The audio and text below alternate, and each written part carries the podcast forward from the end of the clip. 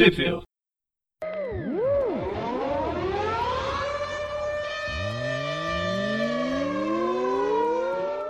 Bem-vindos a mais Stupefil. Eu sou o Presto. Eu sou o João. E eu sou o Gustavo. E hoje vai ser um daqueles programas catadão de revistas é, publicadas várias, em vários locais, mas que não dá pra encaixar em lugar nenhum. A gente tinha que arrumar um nome pra pra essa saga de, de revistas aleatórias que a gente junta. Porque já é o segundo volume.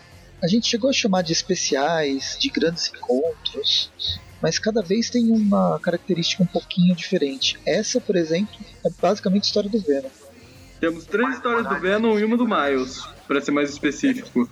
Bem, o que a gente vai falar hoje é a Venom anual, que é sempre Venom anual número 1, um, né? Só sai uma por ano e eles vão mudando o ano. A Venom anual de 2018, 2019 e duas edições especiais daquela série O Fim, até antes da uma do Miles e outra do Venom. Antes da gente começar, a gente estava é, conversando um pouco sobre essa, essa série O Fim, e eu lembro de ter umas histórias bem legais do, que foram publicadas desde 2000, 2003, 2004 e agora em 2020 que eles recuperaram com esses. Ah, essas várias revistas foram publicadas aqui no Brasil no, no encadernado caro pra caramba, como todos ultimamente. Mas então, acho que to todas as revistas foram publicadas já aqui no Brasil e a gente vai começar com a mais antiga que é a Venom Anual de 2018, que foi publicada aqui em Venom número 5 pela Panini né, em 2019.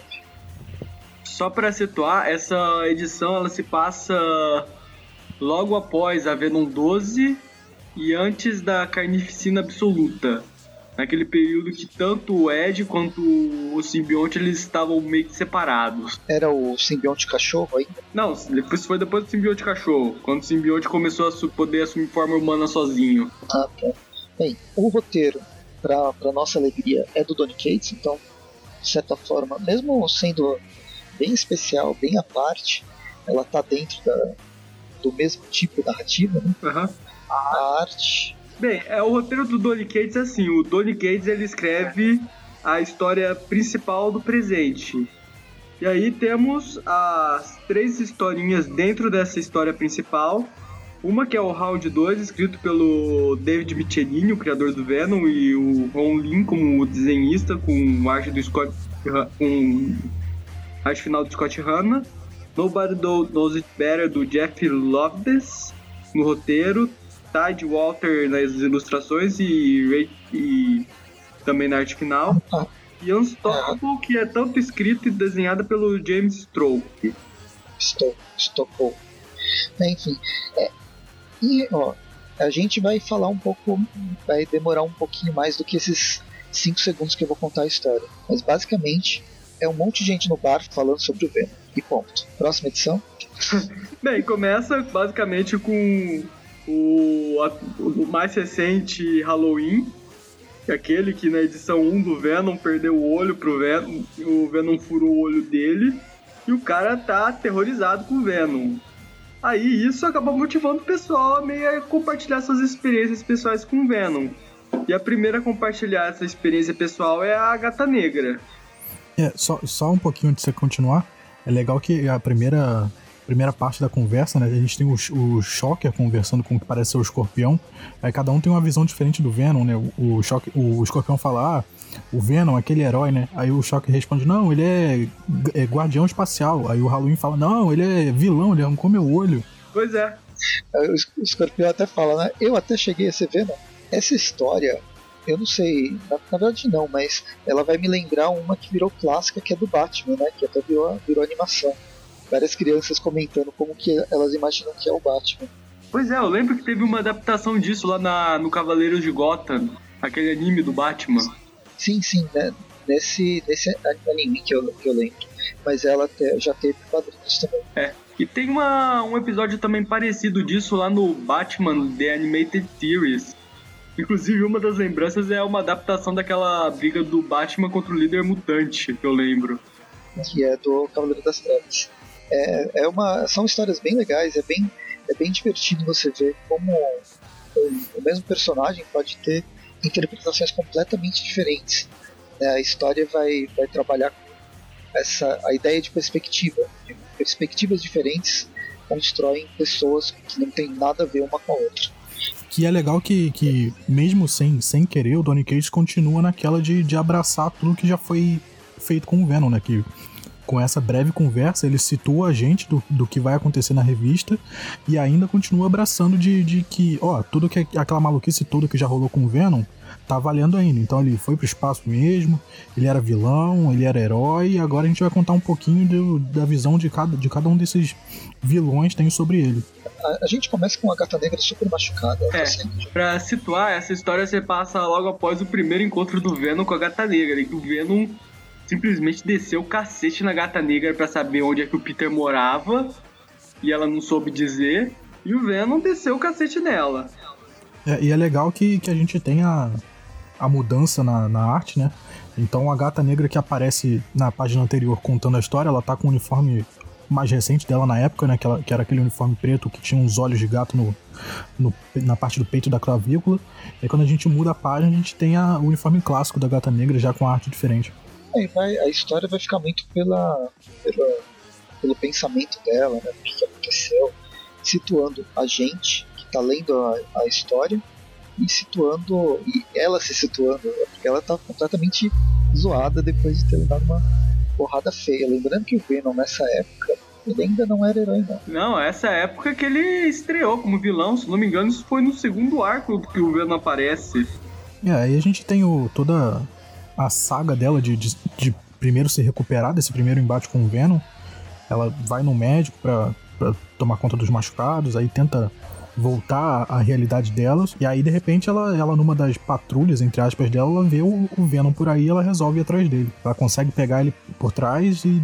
Explicar, essa que ela encontra ele é o Venom saindo justamente da casa do Peter. Isso foi aquele encontro e o Venom tava meio que usando a Tia May como refém, entre aspas, pra azucrinar a vida do Peter. Isso inclusive foi adaptado lá naquele desenho dos anos 90. Isso é lá naquele segundo arco mesmo que o Venom apareceu do Homem-Aranha. E aí ela meio que fica numa, numa, embate mexicano, né? Porque ela consegue pegar o Venom de surpresa, mas de repente aparecem os assaltantes tentando render ela e, e alguns policiais. E aí o Venom acaba tentando tirar, tirar proveito da situação para lutar com ela e os assaltantes também começam a dar tiro nela. Por sorte ela consegue tirar o Venom em cima de um daqueles caminhões de combustível que explode no simbionte, né? Que, como todo mundo sabe, fogo e som é a última coisa que o simbionte gosta. Só que enquanto o simbionte tá lá rendido, a gata negra acaba, em vez de finalizar o Venom, ela decide derrubar os bandidos. Só que isso dá tempo suficiente pro Venom se recuperar. É, o, o Venom cobre, cobre todo o rosto dela, né? É uma, uma abordagem bem sufocante, literalmente, sem, sem querer fazer piada. E aí ele fala com ela que que, ela, que ele que, ele devia, que ela devia considerar melhor a, a, abordagem dela. Aí ele meio que solta ela e, e, vai embora. É, é que assim, o Venom, nessa, ainda nessa época, ele ainda valorizava a vida dos inocentes. Então, assim, ela pode estar associada ao Homem-Aranha, mas já que ela salvou a vida dos inocentes, o Venom decidiu que vai poupar ela dessa vez. E aí ela meio que termina de contar a história dela, a gente volta pro bar. É. O, o escorpião ainda continua meio estético, né? Aí quem vai contar a história agora é o barman do Bar Sem Nome. Então, ele vai contar uma história sobre a perspectiva justamente de uma pessoa que tem um bar e que as pessoas quebram todo, todo ele de vez em quando. Num, num belo dia, quando que para? Bem, você que tem todo o poder da cronologia, Gustavo, você sabe encaixar essa, essa história? Não, essa daqui eu não sei encaixar mas eu acho que já sei que ela se baseou, porque tem uma fase do videogame do Ultimate Spider-Man que resume toda, tudo que acontece nessa história. É, basicamente, o Venom ele invade um bar para quebrar a cara de alguém, por acaso o Wolverine tá lá. Aí a história é basicamente os dois descendo a porrada um no outro. Então, né, toda essa luta, todo esse encontro, pra mim, é uma readaptação do, do encontro do, do Wolverine com o Lobo do Marvel vs DC. Só que a briga aqui não foi resolvida assim, com os dois pulando pra trás do bar e só um deles se levantando. Pois é, eles tiveram mais páginas, mas é, me lembrou muito, principalmente esse começo, que eles se encontram. Eu tava esperando eles irem para trás de um bar e para trás do balcão e só um deles se levantar. Não, e, e essa história ela, ela, é super cheia de ação, tem um monte de pancadaria, a arte é bem legal, acho que essa arte situa bastante no, no, na briga que, que a gente está tendo. O Venom usa vários ataques diferentes com o Wolverine. O Wolverine também tenta várias abordagens diferentes para brigar com o Venom. Eu, eu gostei bastante dessa historinha. O Venom, inclusive, ele usa coisas que ele nem usaria com o Homem-Aranha, que é transformar os braços dele, o simbionte dele em espetos e furar o. empalar o Wolverine com vários desses espetos. É. Eu acho que o que me fez Não. gostar mais dessa parte, dessa, dessa parte da história é que o, as cores do Venom estão com, tão com tons de azul. Eu gosto quando fazem, quando fazem isso com o Venom. Pegam o preto pesado, mas usam bastante azul, que nem era no jogo do Marvel vs Capcom, que os, os sprites do Venom era, eram praticamente azuis, porque não podia ter muito preto no, no jogo. Eu gosto quando fazem essa alusão. Acho que essa história deve se passar lá nos anos 90 mesmo, porque tanto tem essa coisa do Venom tá com esse simbionte azul, que era coisa da época, o uniforme do Wolverine, que era aquele do desenho dos anos 90. Não, o que eu mais gostei foi o que, você, é, vocês levantaram, o lado da ação. Aqui, o roteirista, deixa eu ver aqui. Esse é o, é o, é o Ronin, né? Não, é o Tight Walker que está fazendo a arte. É muito, é muito cinética a arte. E é muito interessante como a gente tem dois. A, a Rachel Rosenberg faz as cores tanto da edição é, escrita pelo David Michelin, lá com o fazendo os desenhos, quanto dessa e ela consegue trazer uma diferença completamente diferente de ambientação. Rachel Rosenberg, ela trabalha pra caramba. Não, ela é, essa, essa, desenho, essa colorista é sensacional. Tipo, o cenário, ela pinta de uma forma completamente diferente. Você consegue situar e fazer. ter uma função narrativa bem, bem diferente. Eu gosto muito da Rachel Rosenberg. Enfim, eles ficam lutando, é violência para todo quanto é lado, mas no fim eles decidem parar a briga antes que o Venom morresse. Eu acho que o Venom ia morrer nessa. É, o Pelo menos o, o Wolverine, o Wolverine ele para exatamente nisso, né? O Wolverine ele vai matar o Venom ele fala, não, uns anos atrás me deram uma chance, então essa é a chance que eu vou te dar. Aí ele pega uma cerveja e vai embora. E aí volta, volta pro bar com esse pessoal discutindo né, sobre, sobre o que aconteceu, sobre o que é o Venom. Aí vem um cara mascarado que fala de quando ele encontrou o Venom e o Juggernaut lá, e o Fanático. Quem que é esse cara mascarado? O cara acabou de comentar aqui a vez que o Venom apanhou do Wolverine, então esse cara decidiu que ele vai comentar a vez que o, o, o Venom bateu no fanático. Essa também tem uma colocação cronológica que ela se passa durante uma daquelas minisséries do Venom do 90, que ele basicamente foi infectado com um vírus que deixou ele extremamente poderoso. É, mas isso é muito conversa de bar mesmo, né? Tá todo mundo falando, oh, lembra daquela vez que não sei o que, lembra daquela vez que não sei o que. Aí tem sempre um cara que, que pega a história mais maluca e mais supra-sumo para lembrar. Então, lembra daquela vez que o Venom lutou com um fanático? Tipo, é, é, é o momento daquele cara brilhar, né? Do bar. Pode nem ter acontecido, mas é muito. Mas vira realidade, né? É, aí a gente vai pra, pra história do que o cara tá contando, e essa arte é muito, muito diferente, muito característica, né? É, assim, numa primeira olhada, me lembrou muito revista Mad, por causa das cores, dos desenhos, das expressões. Vocês já, já leram alguma coisa do Luciano Salles? É um, um quadrinista brasileiro. Ele tem muito essa pegada que mistura, é um traço mais, mais solto, meio inspirado no underground norte-americano. Tem todas essa, essas linhas, essa, essa, coisa das linhas, a forma que os olhos, é tudo. É, é, não é cartoonizado, é quase uma. são caricaturas em movimento, mas ainda assim com muita ação. Não, e, eu acho que foi, foi foram perfeitos esses personagens para essa revista, porque é o fanático que de expressão mesmo dele, a gente só vê os olhinhos dentro do, do, buraco da máscara e a boca dele.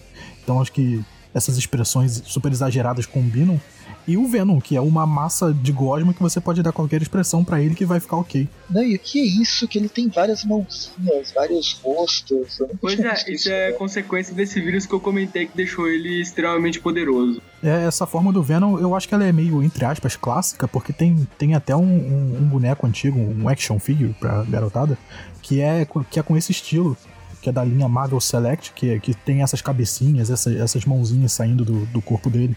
Nossa, que louco, não sabia disso. Mas eu achei que ficou muito legal. Ficou muito. Sim, sim. A, revista, a revista é basicamente uma grande história de luta do Venom com o Fanático, mas ela é muito legal.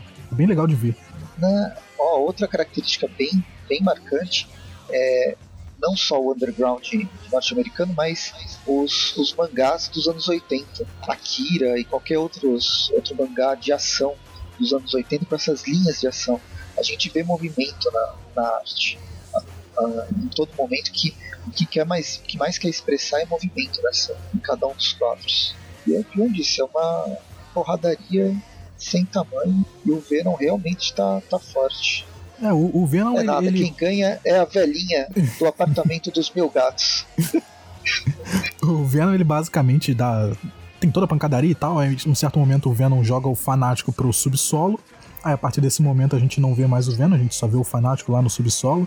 Ele encontra um, um cara que ajuda ele a dizer onde é para cima. O, o, fanático consegue voltar pra superfície e aí ele tá ok, ele vai comer um burrito lá do, do, do, de um carro de tacos. É que ele só queria isso. Ele só queria comer tacos. O problema era que o, o Venom apareceu e não deixou ele comer os tacos dele. O carinha ele explica. Na verdade, o fanático tinha sido contratado por uma companhia lá pra botar um medo no pessoal aí que tava morando nesse bairro pra eles venderem os apartamentos pra companhia construir alguma coisa. Só que aí o Venom apareceu, pancadaria vai, pancadaria vem, acabou que o fanático levou uma surra e foi embora comer buito. Plante imobiliário. É. Bem, aí quando eu tô. Quando volta pra, pra história pro bar, e eu tô achando que o cara mascarado é o, o carinha que tava no, no subsolo lá no, no esgoto. Na verdade, essa máscara preta, esse véu preto que tá envolvendo a cabeça dele, começa a se mexer. E eis que é o, é o Venom querendo atacar todo mundo. Termina no, ótimo. Assim, o escorpião tá falando assim: Ah, que legal essas histórias, tudo bem, quer saber? Eu não tenho medo nenhum do Venom. E começa a contar vantagem, tipo, é aquela cena de comédia clássica lá, o cara todo bancando machão na frente de todo mundo, enquanto o cara, bom, aquele cara gigante lá de que ele tem medo aparece por trás aos poucos pra dar uma sua nele. É aquela cena clássica do ele tá bem atrás de mim, né? Eu não escutei, eu, eu, eu não, não, escutei se você falou, mas é o escorpião, né, que ele falou essa contando vantagem. Até que, bem, ele poderia ter perdido a cabeça aqui. Ainda bem que ele é um personagem relativamente importante, então eles não vão deixar ele morrer tão fácil. E terminamos essa primeira história. Vamos pra próxima. Uhum. Aí desse anual de 2018 a gente vai pro anual de 2019. Essa história, ela participa do, do arco é, Atos de Maldade, que é um, é uma repaginada do Atos de Vingança dos anos 90, onde heróis, onde os vilões eles trocavam seus heróis com a ideia que eles iam vencer se eles batalhassem com heróis que não fossem os, os heróis que eles sempre perdiam.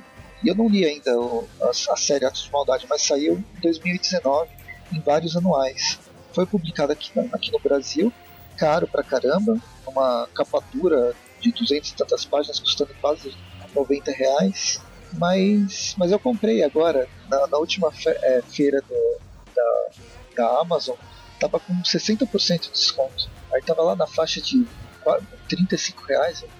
Ah, vamos lá, vai, vamos ver. Eu vou, ainda tô esperando chegar em casa.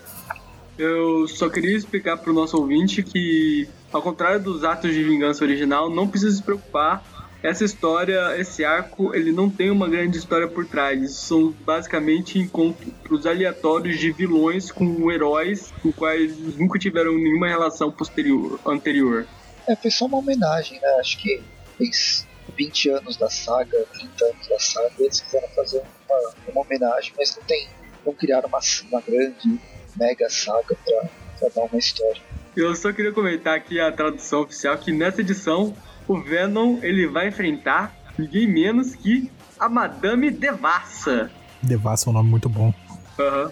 Pra quem não sabe, que ela é é vilão daí? daquele. do Hulk, mas não do Hulk Bruce Banner, não. Ela é vilã do Hulk Amadeus Show. Nossa, pra você ver, Hulk pra você ver o nível da, do vilão. Eu já não tinha gostado da arte da capa. Aí você vem me falar que ela é vilã do, do Amadeus. O Amadeus é seu próprio vilão. É, o Amadeus na época que ele tava fazendo cosplay de Ben 10, viajando pelos Estados Unidos numa van lá com a prima, com a irmã dele, ou prima, sei lá, pra caçar monstros. Então, é, nessa época eu até gostava dele, o problema é depois que ele virou. Mas enfim, a revista ela tem o roteiro do Ryan Ken, Ryan Candy. Na verdade tem dois roteiristas, são duas histórias. Ryan Candy, a Simone de Mel na arte e o Matia Iacono nas cores. eles fazem a, a história principal e depois tem uma história só a Rainha dos Monstros, que é da Amy Ryan Lerner com o é, Victor Ibanez e Triona Ferry. Bem, a história começa numa nave espacial, né, o Destro. É, faz três dias, já esqueci tudo, consegue lembrar? É, a história começa no espaço, num contexto meio esquisito, mas aí depois a gente vai pra Terra e a gente vê o Venom andando por aí, dando susto em moradores de rua. Então ele tá numa. ele tá numa caracterização bem, não sei, surreal do personagem. Essa língua dele é, ele é bem indefinido, a massa do personagem. Tipo, eu imagino o Ed dentro desse simbionte engasgando com essa língua gigante. É, não, ele tá. A cabeça. A cabeça do Venom fica na, em cima da cabeça do Ed Brock. Não tem como, coitado. Bem nojento. É, aí aparecem dois trogloditas querendo brigar. O Venom consegue dar cabo fácil desse, desses dois vilões genéricos. E aí, quando ele joga esses dois caras na parede, a gente tem que. O Venom realmente tomou um soco na cara de, de, um, de uma terceira pessoa. Aí, essa terceira pessoa parece que, tá, que sabe o que tá fazendo, que explicar: ah, isso aqui é um clientário e vocês dois nunca tiveram chance. Aí, meio que abre um portal, ela suga o, o Venom para dentro desse portal. E aí, o Venom tá dentro de um lugar, parece uma prisão, com coisas metálicas em volta. Ele vai vai correndo para saber onde ele tá. Aí a gente tem a aparição dessa pessoa que derrubou ele, que é essa, essa vilã nova do, do Amadeus Show. Pra resumir, essa vilã ela é uma caçadora de monstros que assim, ela meio que é caçadora esportiva, ela caça os monstros para pegar eles e jogar eles numa reserva ambiental com o planeta lá dela. Ela é o Craven do espaço. Ela é o Craven versão cas, cas, caçada esportiva. Ela não caça para matar. Ela caça, ela caça pra soltar lá, bichinho da natureza depois. Bom, é, tem caçada esportiva que o pessoal chama de esportiva, mas mata um monte de bicho. É, eu quase chamei de caçada esportiva eu lembrei que nessa caçada esportiva os caras realmente matam os bichos, coitado. Tem, jogar esses caras para ser caçado. Eu tava vendo uns posts, né? Ah, você quer ser. Você quer fazer caçada esportiva? Beleza eu te jogo no meio da savana com as suas mãos. Em frente um leão. É, tem que ser esportivo, os dois têm que estar no mesmo pé de igualdade. Uhum. Não, o leão não anda por aí carregando arma. O Sr. Burns começa a caçar o Homer e várias pessoas lá de Spring Spring. então, é muito sacanagem parece. Mesmo pesca esportiva, eu sou muito. É muito sacanagem. Você pesca o peixe, enfia né, um pedaço de metal na boca dele e depois solta ele na água. Ah, olha só que bonitinho. Eu deixei ele sem ar por algum tempo e enfiei um negócio na boca dele, mas tudo bem, ele adora isso. Muito, muito nada a ver. Mas enfim, é, ela tá fazendo isso para colocar o Venom numa das suas, num dos seus zoológicos. Se bem que tinha, devem ter outros cantares mais, mais fáceis de capturar. É, aí começa, começa uma briga entre a, a Lady Devassa e o, o Venom. Só que ela, ela parece estar muito mais preparada do que os caras que a gente viu no começo, porque ela tem umas duas manoplas que soltam uns raios e consegue ela consegue pegar o, Ed Brock e, e, com uma rajada desses raios tira o, o, o Venom, o simbionte todo do corpo dele. Então, ela é o Batman, ela tá preparada. Eu já vi outras histórias assim, é, é divertido. O que chama atenção nela é que a separação do simbionte normalmente é, mata o hospedeiro. Mas o Ed Brock, ele nem, ele nem se, se afeta tanto. Ele acaba desmaiando, mas ele não, não se afeta bem que a gente já viu ele sendo separado de uma forma bem mais agressiva, com raios e trovões, né, e não funcionaram. É, Presto, e, e, a partir dessa revista eu tenho que te pedir desculpa publicamente, porque acho que uns programas atrás você, você sempre chamou o, o, Venom, o simbionte do Venom de Clintar, né, desde a da época que ch chamaram ele assim, e eu, eu repreendi você, né, que, que não estavam usando mais essa nomenclatura, e aqui aparentemente ainda estão usando, então desculpa aí, eu estava errado. Ah, só pra dar uma justificativa, essa história ela não tem nenhuma ligação oficial com a cronologia. O próprio Donny Cates não consegue conhecer onde ela se passou. Você não ouviu nada disso. Não, mas foi o Donny Cates, minha... né? Se, se o cara falou, ah, então, Clintar tá valendo ainda, então acho que tá valendo ainda. Não, o Donny Cates falou, cara, eu nem sei onde é que essa história se passa. A gente sabe que o Ed tá, tá, tá de barba e com cabelo curto. Então é só ver aonde que ele tava de barba e com cabelo curto e a gente bota lá no meio. Então deve ter ah, mulher... passado antes, depois da carnificina absoluta e antes da ilha. Tem que essa edição saiu muito antes disso. É, e na, na revista a mulher realmente conseguiu tirar o, o simbionte do Ed, botou num, numa cápsula e entregou para aqueles outros dois caras gigantes do lado do começo. E a gente vê que, que foram legal com o Ed, deixaram ele hospedado lá no. onde quer que ele, que ele esteja. Aí chega uma outra menina perguntando se tá tudo bem, se precisa de alguma coisa. É, essa menina é o próprio Lady Devassa mesmo. É a mesma. É a mesma mulher? É? É. Nossa, o desenho tá completamente diferente. Pois é, né? É que ela trocou de roupa. Não é sempre que a gente vê um personagem de quadrinhos trocando de roupa. Quando ele já tá de. Quer dizer, trocando de uniforme, o super-herói dele. Não, mas é, é engraçado, porque quando ela tá lutando com ele, o, o cabelo dela é de uma cor. Aí quando ela vai visitar ele na cela, o cabelo dela tá de outra cor. Por isso que eu achei que Que fosse outro personagem. luzes da manopla. É que as luvas dão uma. iluminam, dão uma luminosidade vermelha. Deixa tudo mais vermelho mesmo. A gente tá arranjando desculpas, mas elas não são tão descabidas assim. Enfim, ela, ela vai lá na cela, vê se ele tá tudo bem, pergunta se ele quer uma água, um café, um banho. Ou ou outras coisas mais. Enquanto, Enquanto- o simbionte ele, se, ele consegue se libertar.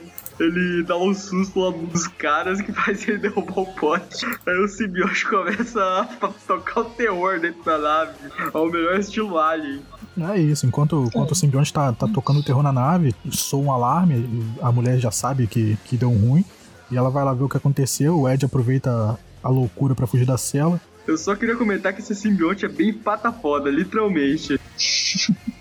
Que ele queria participar, poxa. Tiraram ele. É que ele é ciumento. É, em meio à confusão, o simbionte acha o Ed de novo, eles se juntam como Venom, aí eles vão brigar, tem o segundo round com a, com a Lady Devassa. É mais pancadaria, ela tá usando aquela, aquele, aqueles apetrechos de raio de novo, mas parece que, que o Ed e o simbionte agora já estão meio que preparados pra isso, eles conseguem se livrar disso e eles conseguem fugir. É, basicamente a Lady Devassa acaba jogando o simbionte pra fora da nave sem querer. Aí o Ed vai lá e simplesmente pula pra fora da nave junto. Aí os dois se fundem enquanto caem de volta na Terra. E aí a gente termina com, com ela É, se dando conta de que na, na Terra não existe só o Venom, tem infinitos simbiontes pra ela poder caçar também. deve ser mais fácil do que foi. É divertidinha a história, não é? Ah. Se jogar fora completamente. E aí temos uma segunda história da Lady Devassa caçando um monte de monstros por aí. Eu gostei, eu leria uma saga da, da Lady Devassa caçando criaturas. É divertido, né? Sim, não, não machuca ninguém. Eu só queria comentar aqui que no final dessa edição tem uma capa super maneira do Deadpool com uma espada gigante numa mão, trabucão na outra, montado num unicórnio enfrentando o pesadelo. Cara, deu uma vontade nessa edição. É a edição do, do anual. Esse trabucão é do Cable, né? Ele roubou do Cable. Eu não fiquei com vontade de, de ler. É Deadpool, sabe? Eu sou uma criança nascida nos anos 90. Não tem como eu não sentir uma curiosidade pra ler uma coisa dessas. Eu, a minha curiosidade com o Deadpool ficou nos anos 90. E aí termina, termina a edição com ela, depois de caçar vários monstros, vários. Não é só na Terra, né? Que ela, ela parece, inclusive tem uma, ela tem uma nave que parece do, do de Star Wars. Aquela nave dos. Aquela nave caixotão do, de Tatooine, daqueles bichinhos, como é que chama? Que fazem troca de sucata. Dos Povo da Areia.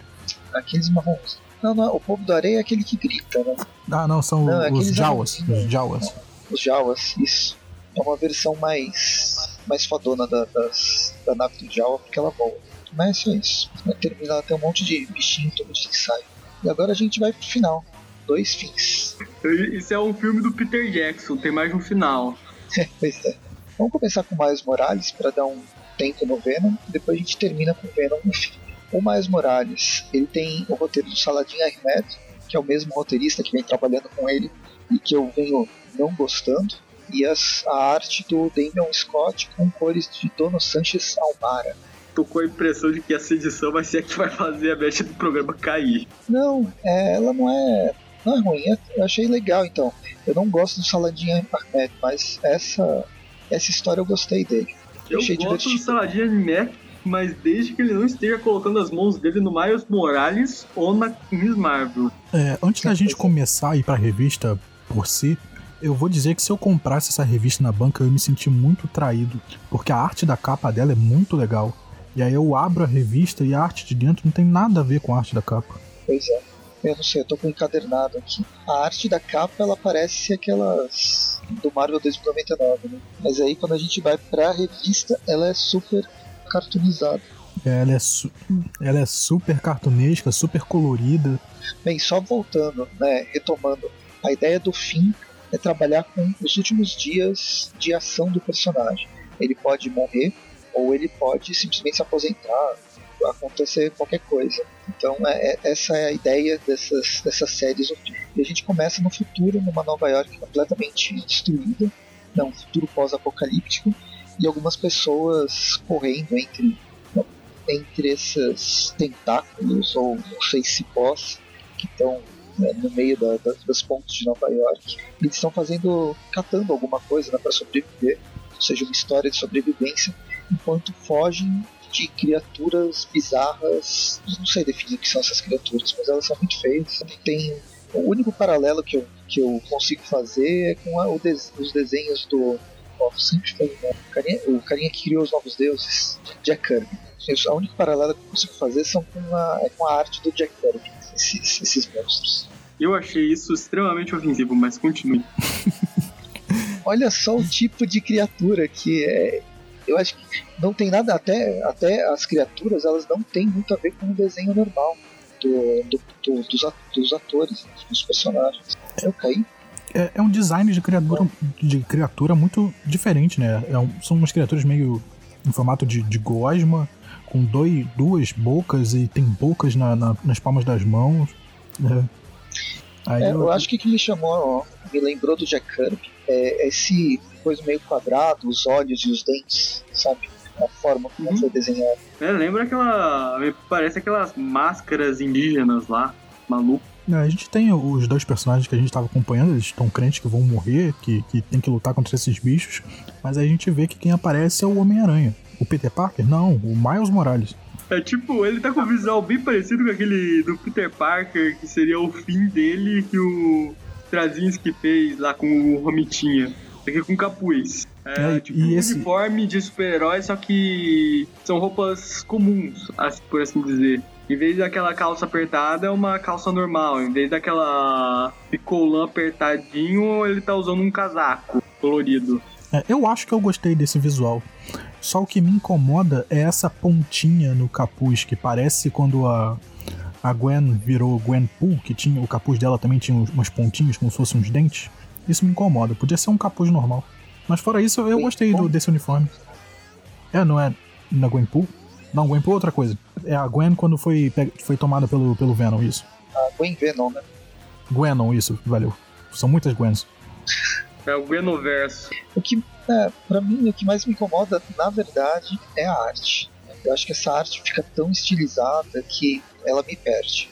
As, é, a mão do, Homem-Aranha aqui, quando ele está soltando esses mega raios, que o poder dele deve ter ficado ainda mais forte, né? Aquele poder de raio que lembra um pouco a Jubileu, com algumas bolinhas, mas é tão estilizado, tem tanta, tem tanta mistura e as, a, a mão dele é super quadradona, meio 2D em alguns, em alguns pontos, você não vê profundidade, destoando com o personagem atrás.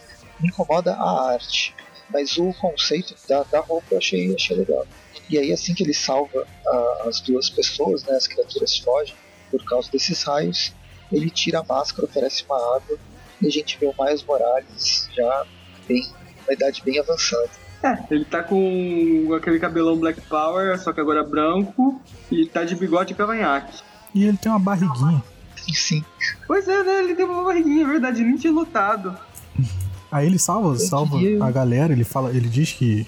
Ele se apresenta, né? Diz que é o Miles, só que as pessoas agora chamam ele de prefeito. Aí leva, leva esse pessoal pra uma área, zona segura, que é o Brooklyn. E ele diz que ele conseguiu manter o Brooklyn em segurança e que ali eles vão estar tá, vão tá protegidos. Aí o Brooklyn tá meio que numa. se fosse uma, numa cúpula, né? E a cidade dentro ela tá como se tivesse uma cidade normal, não aconteceu nada com ela. Toda essa destruição que ocorreu não, não aconteceu lá dentro. Eles passam através de meio que portais roxos.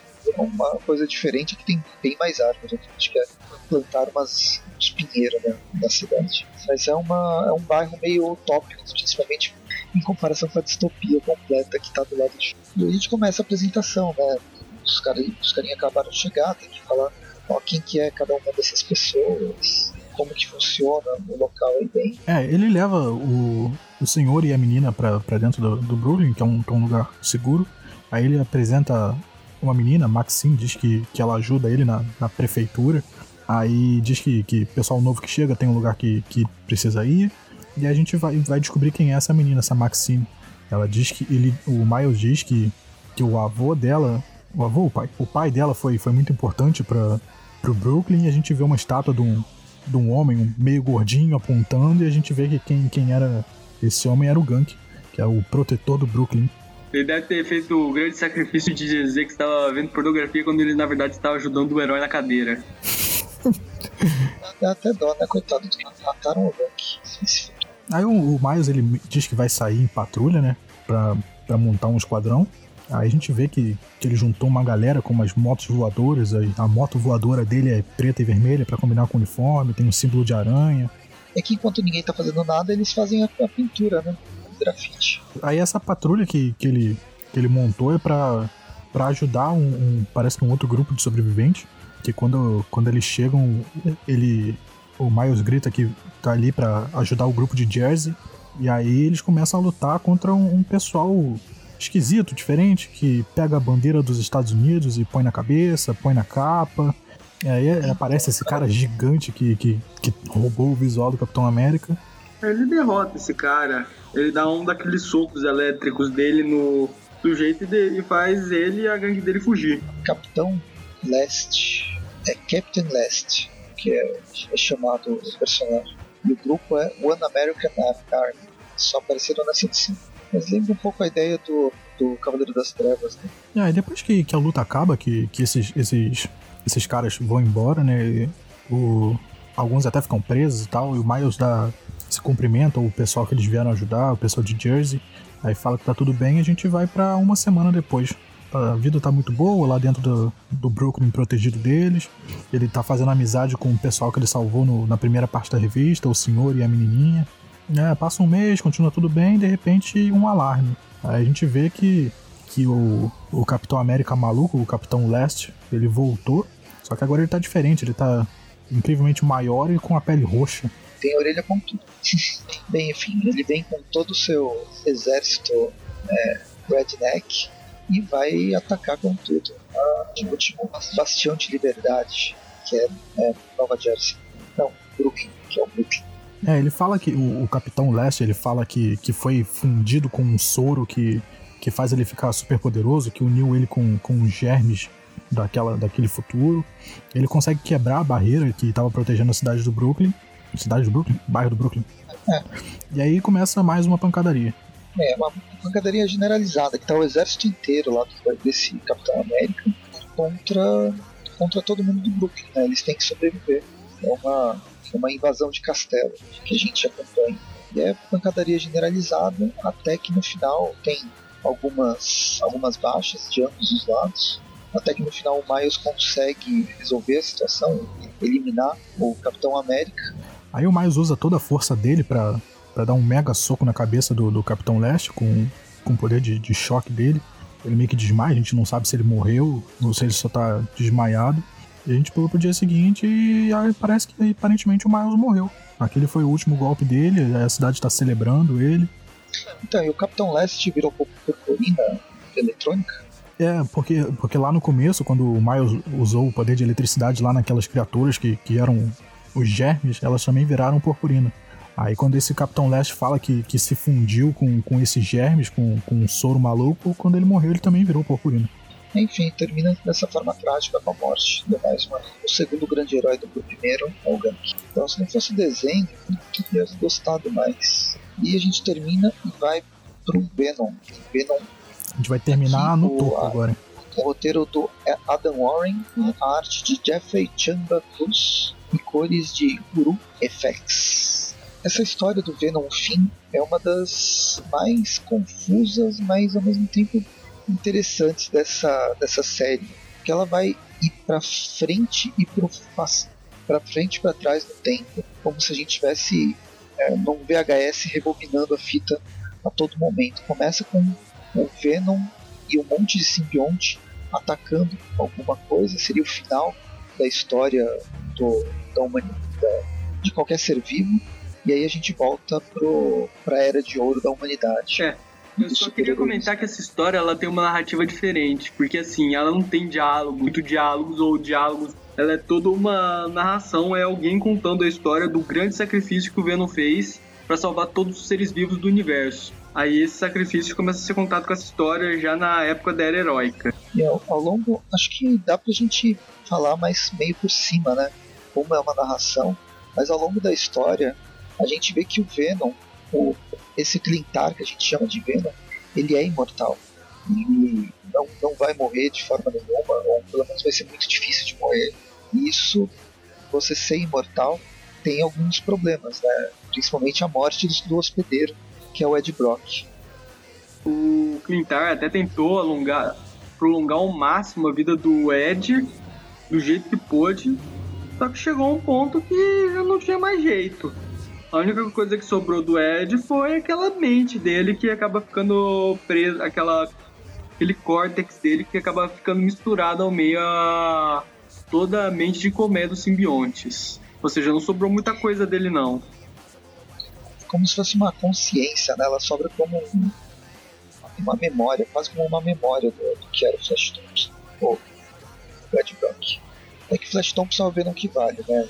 Mesmo é, mas mesmo ninguém concordando. O único que ele realmente ama é o Ed.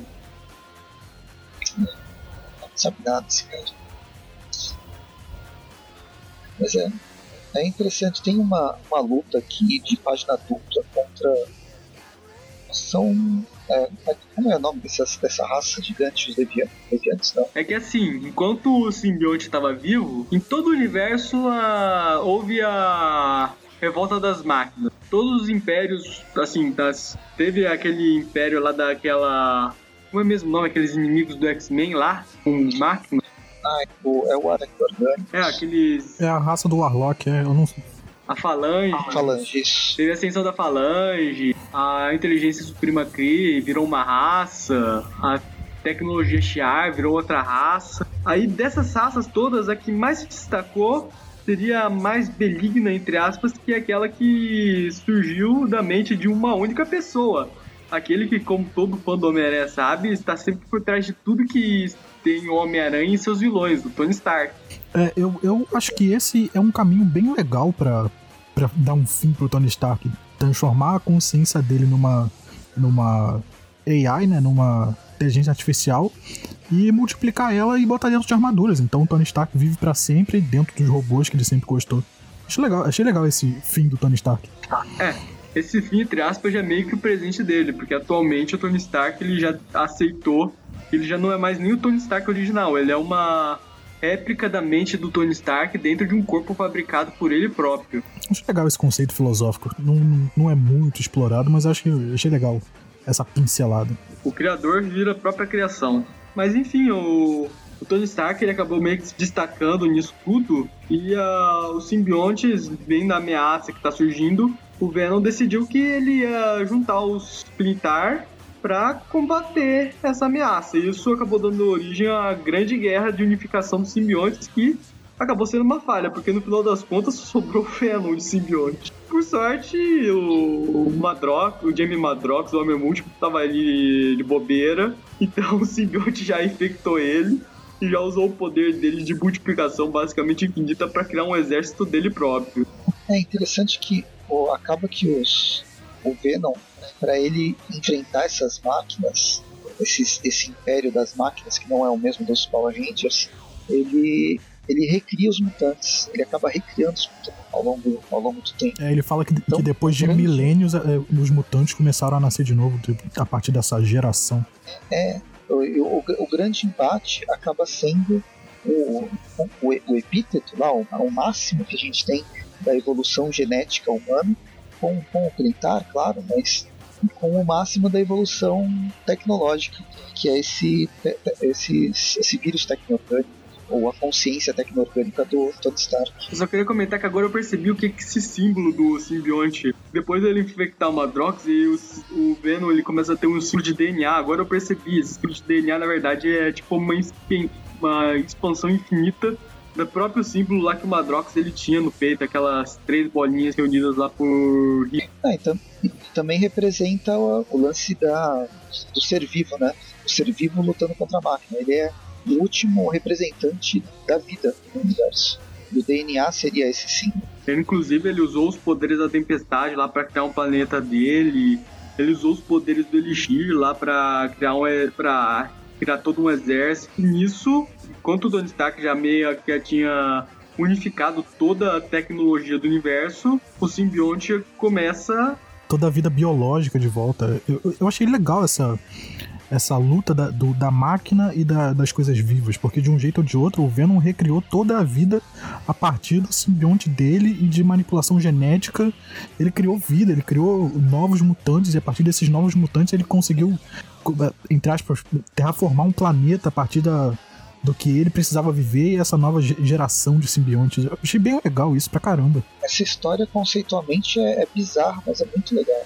E tem um ponto dessa história que o simbionte ele usa a viagem no tempo para mandar o simbionte dele lá pro início dos tempos e fazer com que o simbionte dele infectasse e com isso reunisse o DNA de todos os seres vivos que já existiram no universo. Ou seja, ele se transforma na na própria encarnação de toda a vida que existe, já existiu e vai existir em todo o universo, enquanto Tony Stark ele é a representação da máquina, das máquinas criadas por ele. Isso acaba meio que levando a guerra infinita não tá aqui Infinite no original, é Endless War da, do Venom contra as máquinas. Ah, é, inclusive o Venom ele viaja no tempo usando os poderes do Mercúrio. Ele dá uma de flash. É, ele corre muito rápido. Uhum. É, tem outros personagens que vão se juntar, né? Que ele vai acabar pegando essa, essa capacidade. Mas é. Então, é uma, é uma história que é muito melhor aproveitada lendo do que a gente realmente falando página a página. É, ela é conceitual, eu acho que é muito, eu gostei bastante. Nossa, essa história eu achei que é, é um da, uma daquelas viagens de ficção científica super difíceis de, de alcançar. Aí, por fim, ele, ele faz essa parada toda, ele tá lá sozinho, ele no meio de, de uma infinidade de criaturas. É a batalha final do universo, tal. Agora, já que não sobrou basicamente o, o simbionte que representa a vida, o Tony Stark que representa as máquinas, e aqui estão as divindades do universo Marvel. Tem o capacete do Galactus, tem o Tribunal Vivo, tem os Celestiais, tem a cabeça daquele Celestial que virou aquele lugar sem nome no, na ponta do universo, que não é aquele bar do Guia dos Mochileiros da Galáxia, mas é quase. E aí ele diz que. que então, mas todos destruídos, né? Todas as entidades elas estão destruídas. Só resta os celestiais que são máquinas, que se transformaram por causa do Tony Stark. É, ele diz que a, a, última coisa viva acabou de morrer, né? Que era o, o hospedeiro que ainda estava dentro dele. Aí o simbionte acaba decidindo fazer um último grande sacrifício para tentar preservar a vida do universo. Ele basicamente ele usa todos os dados que ele coletou de todos os seres vivos do universo, todos que existiram, que vieram existir, e ele basicamente ele recria o universo, ele recria um mini universo dentro do universo, com todos esses seres. Ele basicamente faz um Big Bang de novo. É. Aí vemos que o narrador dessa história é ninguém menos que o próprio Tony Stark, que ele fala que ele reconhece esse sacrifício do Venom, e só por causa desse sacrifício ele decidiu que ele vai, em vez de terminar de consumir toda essa vida que ele criou, ele vai preservar ela até os fim dos tempos, em respeito ao Venom. Embora o Tony Stark ele acabe, a última fala dele seja ele dizendo que ele ainda não entende por que diabos o simbionte era tão apaixonado pelo Ed. É, e acaba que, que esse, essa inteligência artificial do Tony Stark dentro da armadura vira tipo um, um vigia desses novos universos que o. Desse novo universo, no caso, que o, o Venom conseguiu criar. Legal, eu gostei dessa história.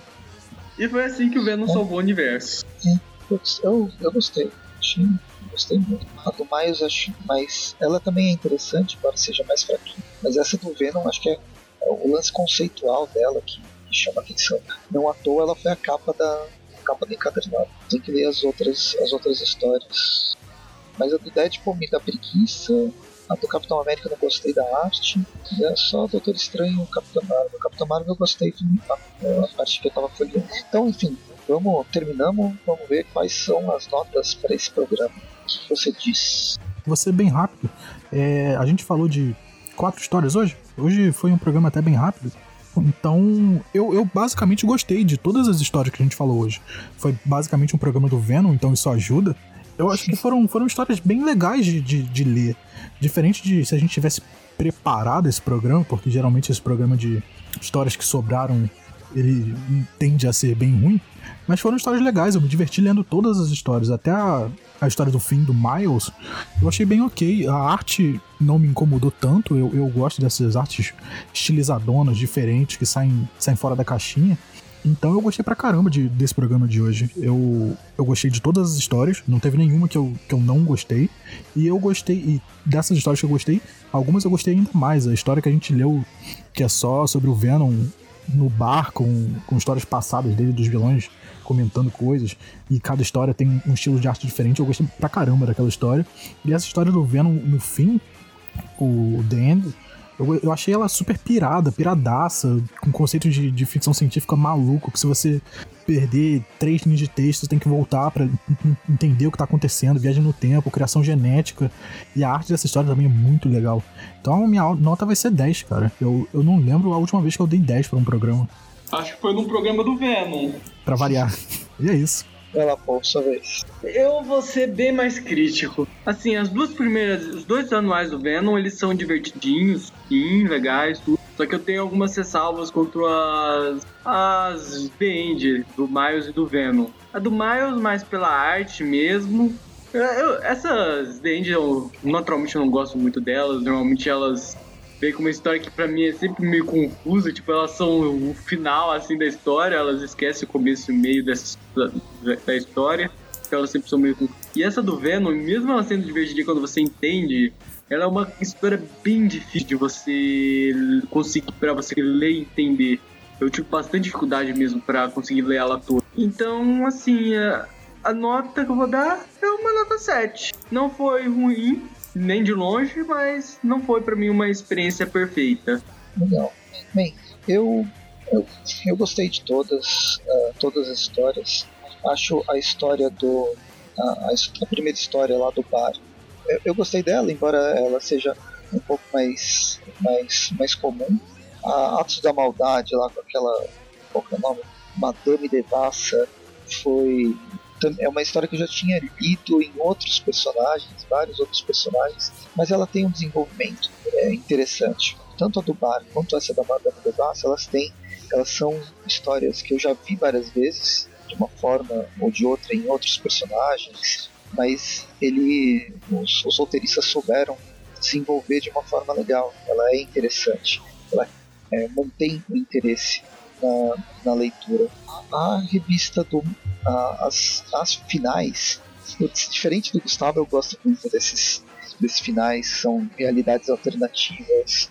Eu estava conversando lá com, com eles antes de começar sobre as outras edições que saíram no início dos anos 2000.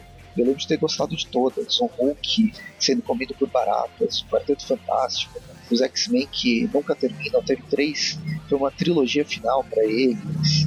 Teve vários personagens, o fim do universo Marvel é mais uma trilogia do infinito que também termina nunca. E tem coisas, se vocês forem ver o Marvel Fim, que saiu nos anos em 2003, tem algumas coisas do filme atual lá do, do, do filme do contra o Thanos que lembram um pouco do Marvel o Fim. Alguns elementos foram saíram dessa dessa minissérie que é também do Jim Starlin.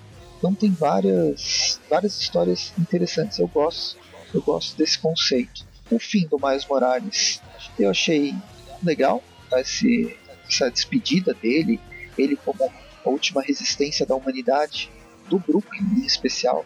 No fim, mais do que o Peter, que é o amigão da vizinhança, ele tem o Brooklyn como a gran, o grande forte dele, é o local onde ele sobrevive, desde o, desde o Marvel 616, do, do 1610, até depois, quando ele veio para o universo 66, o Brooklyn ainda é a casa dele, mais do que o Queens é pro Peter. Pelo menos essa é a minha, essa é a minha visão. E eu só não gostei da arte, achei a arte, achei meio zoada a arte do personagem. Agora Venom, enfim, é uma viagem de ácido de ficção científica que é tanto, é tanto conceito diferente para falar sobre a briga sobre a que é essencialmente vida e o que é, é uma vida é uma vida artificial que pode você pode, pode ser considerada a morte do universo, né? A tecnologia super super inteligente que eu, gostei, eu gostei de tudo. Um, vai para dar uma média entre altos e baixos. Eu não achei tão legal as anuais em comparação com esses finais. eu vou fechar com 8,5, vai. 8,5. 8,5 Clintares, porque o Clintar tá pra, por todo lado. Eu já devo ter, ter dado Clintar em vários outros episódios, mas esse é mais um episódio do Venom, se a gente for, se a gente for considerar. É 8,5 simbiontes mutantes. Homenagem aos X-Men. A gente fecha o programa então com a média de 8,5. Ah, que bom. Eu gosto de ajudar as médias. Aí, ó, o pessoal que acha que normalmente esses programas especiais são só as edições ruins que a gente deixa de lado, ó. Viu? Esse programa tava cheio de edição boa. Pelo menos pra gente, né? Você não gostou tanto. Ah, não, eu gostei, eu só não achei perfeito. Então é isso. Acho que vamos ficando por aqui. Acompanhe a gente todas as quartas-feiras Tweep View ou Classic. Toda sexta tem Tweep View, esses Tweep Views de edições mais, mais recentes. Tirando a última sexta-feira do mês tem o Tweepcast. Além disso, tem Facebook, Twitter, Instagram, YouTube com a gente jogando. E acho que só, né? Tem padrinho, se você quiser apoiar tem... a gente financeiramente. Ah, é, tem o padrinho. Eu sempre esqueço do padrinho. Tá tão perdido, coitado. Tem as camisetas que o Eric fez também, que são bem legais. Vai ter que entrar na, na lojinha. E acho que é isso. Valeu pra vocês, até mais. É isso. Tchau, tchau, gente. Boa noite. Boa noite.